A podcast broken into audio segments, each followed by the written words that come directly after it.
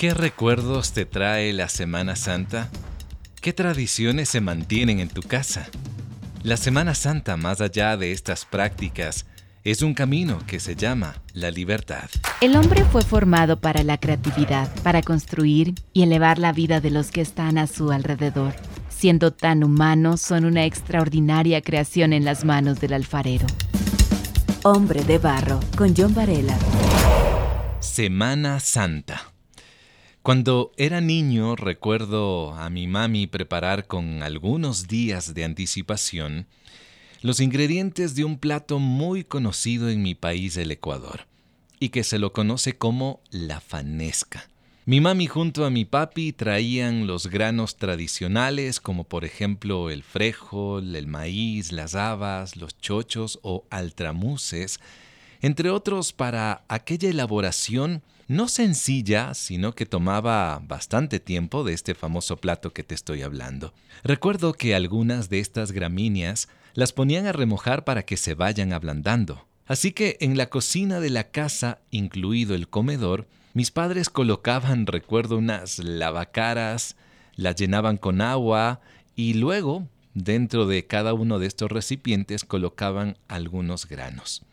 La fanesca es una mezcla de tradición indígena y que luego con la llegada de los españoles se fue combinando entre esa mezcla de cultura y también de religión. La fanesca, debo decir para quienes de pronto es algo desconocido, te cuento que la fanesca es una sopa o un potaje más o menos espesa que contiene 12 granos. Según se dice, los doce granos son una especie de representación de los doce apóstoles. Algo más que lleva esta sopa, antes de olvidarme, es sambo o zapallo y también bacalao seco. Sí, efectivamente. Mis padres compraban este pescado ya seco en los mercados y cuando lo llevaban a casa era uno de los aromas que menos me agradaba. La fanesca un plato sabroso, debo decir, y que me lleva a recordar ese ambiente de hogar, en donde cada uno debía pelar algunos granos, levantarnos temprano, desmenuzar el bacalao. Bueno, yo no lo hacía, se encargaba mi papi. Y, y lo que sí recuerdo era mirar a mi mami trabajar de manera muy entregada, muy apasionada, con el fin de que todos en casa nos reunamos a la mesa. En algunas ocasiones llegaban mis abuelitos, incluso mis padres, separaban la fanesca para obsequiar a mis tíos y a unos primos. Bueno, no sé qué recuerdos tienes tú en esta fecha de Semana Santa. En realidad es una ocasión que viene acompañada con platos tradicionales, reuniones religiosas y otros eventos más. Pero la Semana Santa, yo diría en lo personal, va más allá de estas prácticas y me lleva a un camino que se llama la libertad. Y para explicarte a qué me refiero, quiero que te quedes conmigo un tiempo más, porque quiero leer para ti unas cuantas hojas de un libro que lo tengo ya por varios años. Lo he mantenido, me refiero al libro, porque el escritor Max Lucado se convirtió un tiempo atrás en uno de los mejores autores para mi esposa, y de a poco empezamos a comprar uno y otro libro suyo. Y en mis manos, justamente ahora mismo, aquí tengo una de sus obras titulada Y los ángeles guardaron silencio, escrito, como te lo mencioné, por Max Lucado. Se refiere a la última semana que vivió Jesús. Tal como lo escribe Max Lucado, y quiero leértelo, él dice es la última semana. Los actores se aproximan al escenario, se colocan las bambalinas, todo el cielo observa. Es la semana tan esperada, una semana en la cual ningún ángel osaría cantar. El silencio envolvía al cielo cuando el Dios hombre esperaba sus días finales.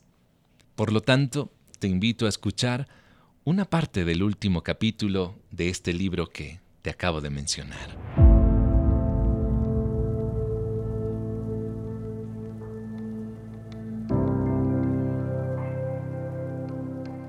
Mary Barbour nos contará acerca de la esclavitud de primera mano. Ella recuerda al ama y al amo.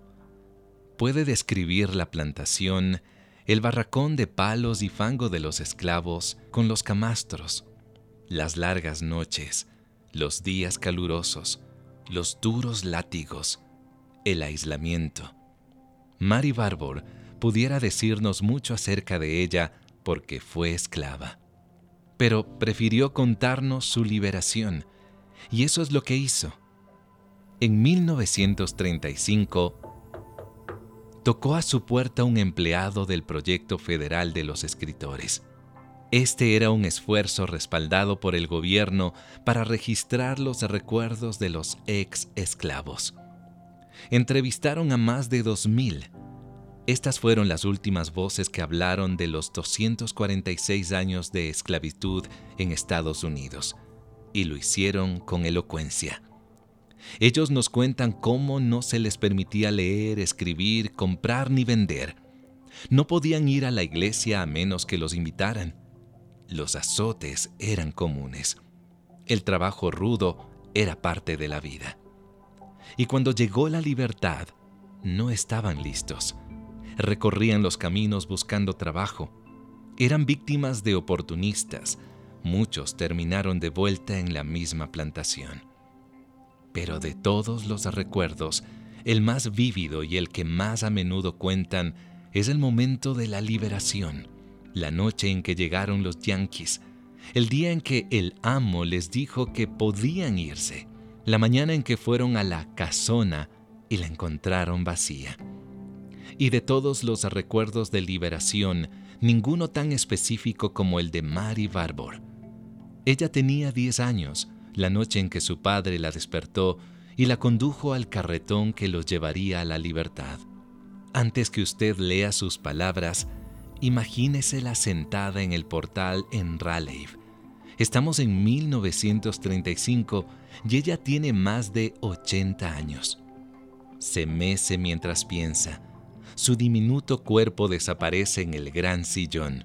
Sus frágiles dedos tiemblan cuando se frota la nariz. Sus ojos viejos pero ansiosos se pierden en el espacio como si estuviera mirando a un país perdido en el horizonte. Usted se recuesta en el poste y escucha su historia.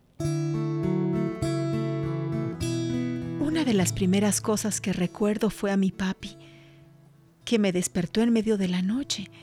Me vestí en la oscuridad y no cesaba de decirme que me mantuviera callada. Uno de los gemelos lloró algo, pero papi le puso la mano sobre la boca para que se callara. Después que estuvimos vestidos, él salió y miró en todas direcciones por un momento. Entonces volvió y nos llevó. Nos deslizamos fuera de la casa y a lo largo del sendero del bosque. Papi con un gemelo cargado y llevándome a mí de la mano y mami llevando a los otros dos.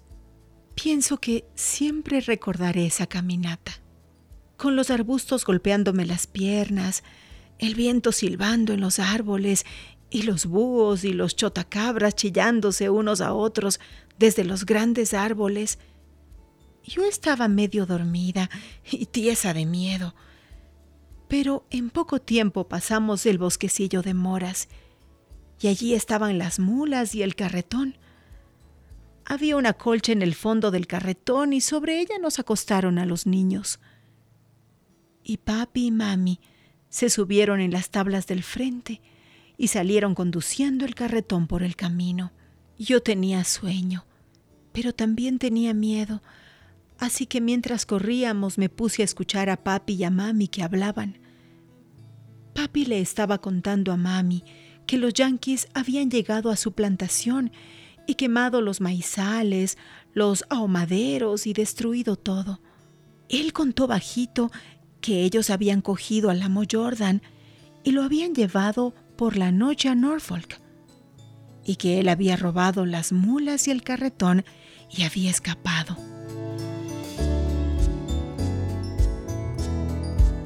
Destellos de redención remembranzas de la liberación.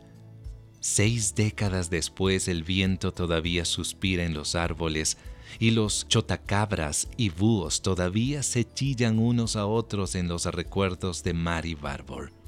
El recorrido hacia la libertad jamás se olvida. El sendero seguido desde la esclavitud hasta la libertad está vivo siempre. Es más que un camino, es una liberación. Los grilletes se abren y, quizás por primera vez, amanece la libertad. Pienso que siempre recordaré esa caminata. ¿Recuerda usted la suya? ¿Dónde estaba usted la noche en que las puertas se abrieron? ¿Recuerda el toque del Padre? ¿Quién anduvo con usted el día en que fue puesto en libertad? ¿Puede todavía ver la escena? ¿Puede sentir el camino bajo sus pies? Espero que sí. Espero que en su alma esté para siempre impreso el momento en que el Padre lo sacudió en la noche y lo condujo por el sendero. Es un recuerdo como no hay otro, porque cuando Él lo libera, usted es verdaderamente libre. Los ex esclavos describen bien el momento de su redención.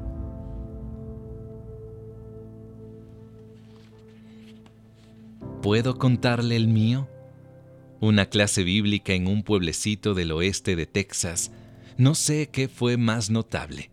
Que un maestro estuviera tratando de enseñar el libro de Romanos a un grupo de chiquillos de 10 años o que yo recordara lo que él dijo.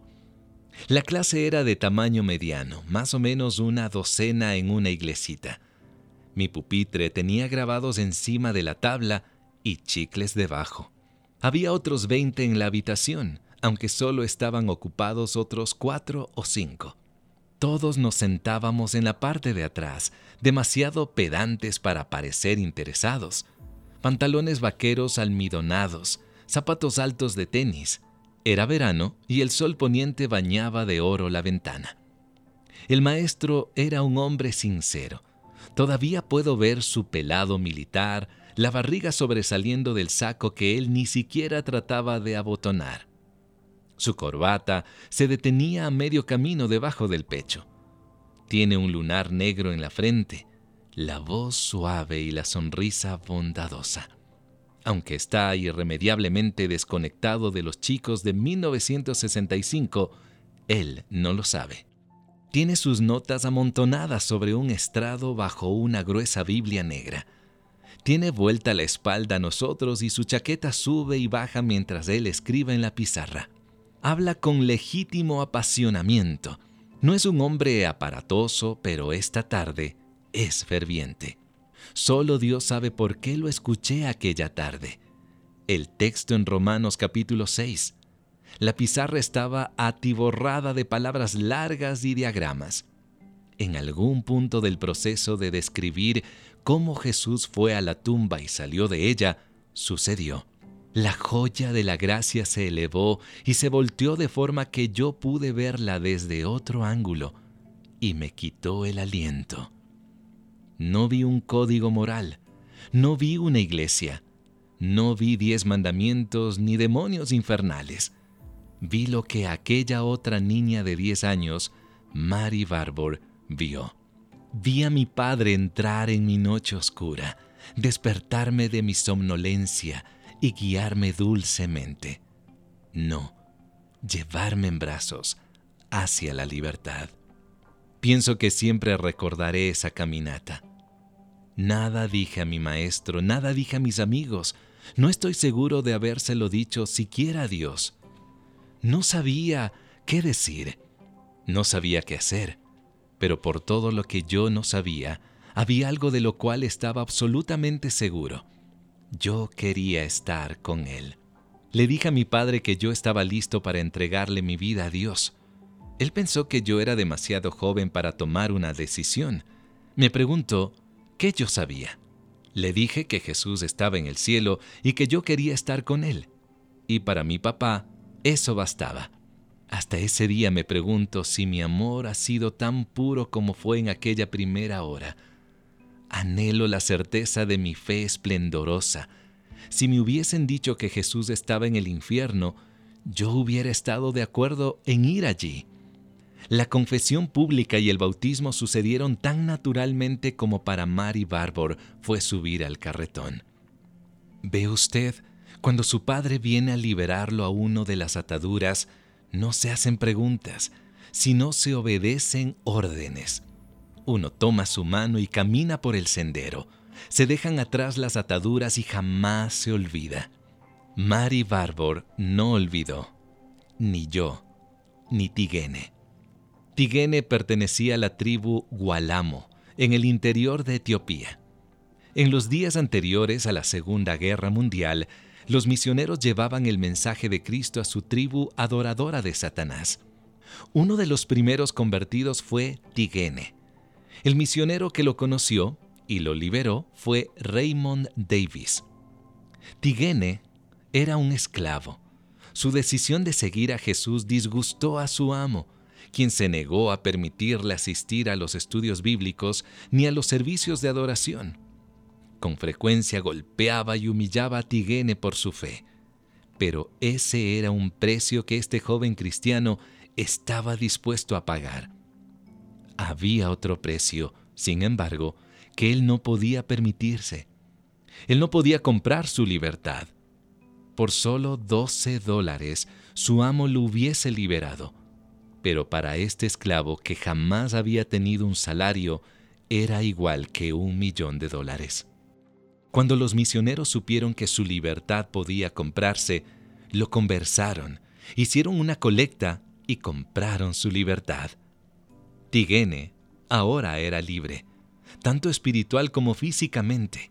Nunca pudo manifestarle su gratitud a los hombres que lo habían redimido. Apenas llegado el día de su liberación, los misioneros fueron expulsados de Etiopía. Pasaron 24 años antes que Raymond Davis regresara a Guálamo.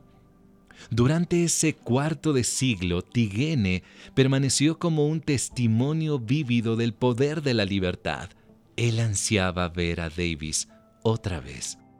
Cuando supo que su amigo regresaba, fue muchos días consecutivos hasta la misión para esperarlo. Los días del calendario o el tiempo en el reloj no tenían significado para Tigene así que fue diariamente a buscar a Davis. Al fin llegó Davis, en un auto conducido por un hermano misionero. Cuando Tigene vio que el vehículo doblaba la esquina, corrió a la ventanilla y tomó la mano de Davis y comenzó a besarle una y otra vez. El conductor aminoró la marcha del auto para que Tigene pudiera correr a su lado. Mientras corría, les gritaba a sus amigos, Mirad, mirad, uno de los que me redimió ha regresado. Finalmente se detuvo el auto. Davis salió de él y Tigene cayó a sus pies abrazándole las piernas a su amigo y besándole los polvorientos zapatos. Davis se inclinó para incorporarlo y se fundieron en un abrazo mientras lloraban tres ex esclavos, uno liberado del hombre, otro liberado del pecado y otro liberado de ambos. Tres recorridos, un destino, la libertad. Es un trayecto que jamás olvidarán. Pienso que siempre recordaré esa caminata. Ruego que usted tampoco ruego que usted jamás olvide su recorrido o el de él. La jornada final de Jesús desde Jericó hasta Jerusalén, porque fue este viaje el que nos prometió la libertad. Su último recorrido a través del templo de Jerusalén, porque fue entonces que Jesús rechazó la religión vacía. Su último trayecto hacia el monte de los olivos, porque fue entonces que Él prometió regresar y llevarnos al hogar. Y su última caminata desde el palacio de Pilato hasta la cruz del Gólgota, descalzo, los pies sangrantes forcejeando hacia arriba por un estrecho camino de piedras, pero tan vívida como el dolor del madero contra su espalda lacerada, es su visión de usted y él que caminan juntos.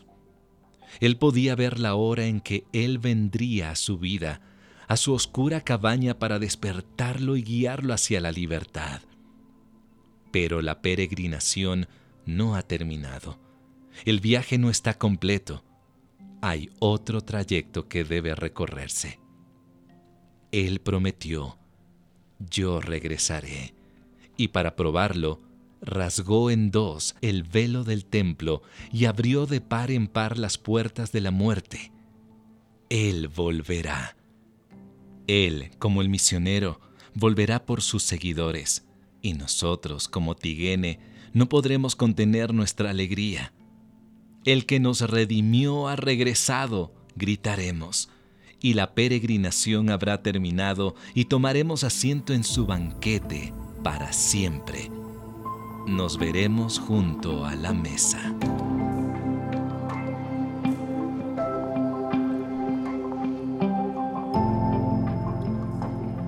Y bien, luego de leer algunas de las páginas del último capítulo de este libro titulado Y los ángeles guardaron silencio, escrito por Max Lucado, te quiero desafiar a aceptar la libertad que Jesús ofrece. Un día, te cuento, yo lo hice cuando tenía 18 años. La soledad que sentía se marchó. Las adicciones también. Cuando entendí que la muerte de Jesús fue el pago que Él hizo por mis pecados, entonces pude rendirme ante Él en agradecimiento. Cuando creí en la resurrección de Jesús, entonces pude encontrar esperanza. Es un camino que lo llevo transitando por unas décadas y puedo decir que ha sido la mejor decisión que he tomado. Sin Él, sin Jesús, no habría podido enfrentar los retos, las desilusiones que he pasado. Pero también debo decir que, sin Él, no habría disfrutado como lo hago frente a los logros y éxitos que he podido vivir. Hoy, tú puedes llegar a este camino y acercarte a Jesús y caminar con Él si así lo decides, te invito a decir algo sencillo pero profundo. Jesús, te entrego mi vida. Jesús, te entrego mi vida. Hombre de Barro es un podcast que cuenta historias. Hoy no he tenido a un invitado como suelo hacerlo durante cada semana en estas dos temporadas de este podcast. No obstante, Estoy seguro que tu historia puede ser otra si aceptaste caminar con Jesús. Y si lo hiciste, me gustaría que me contactes. Puedes seguirme en Facebook e Instagram como John Varela. Estaré atento a tu mensaje.